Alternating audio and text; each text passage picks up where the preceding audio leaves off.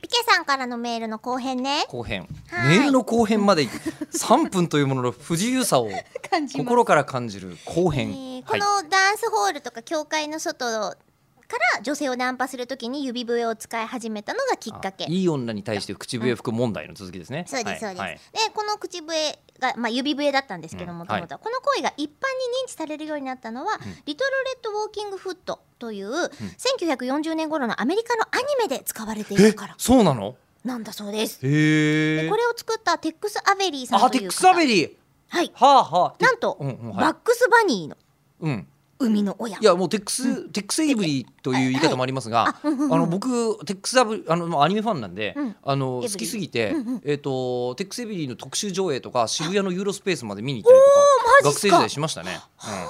うん、うん、我ながらアニメファンだなって思いますけど。ねいたバックス・バニーの生みの親うんの、えーあ、すごいテッでクすスねエイブリーなんだ。へこのーアニメの映像は、はいいえーいろいろなところでもは見いることができますよという情報までくださいました。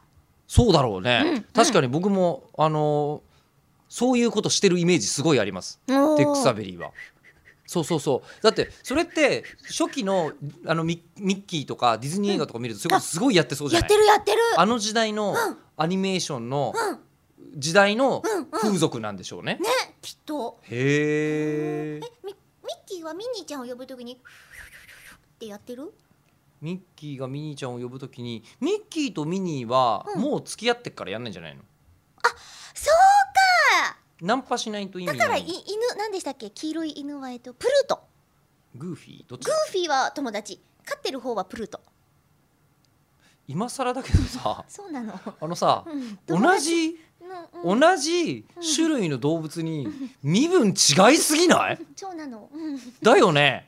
今ちょっと言ってみて、おおおお、同じね。そう同じそうそそうのネズミ同士でそう、そうそうそうそう。ネズミ同士でミッキーとミミニニーーちゃんがねうん、あのちゃんとこう付き合っている。うん。これはわかる。すごい子供増えんのかな。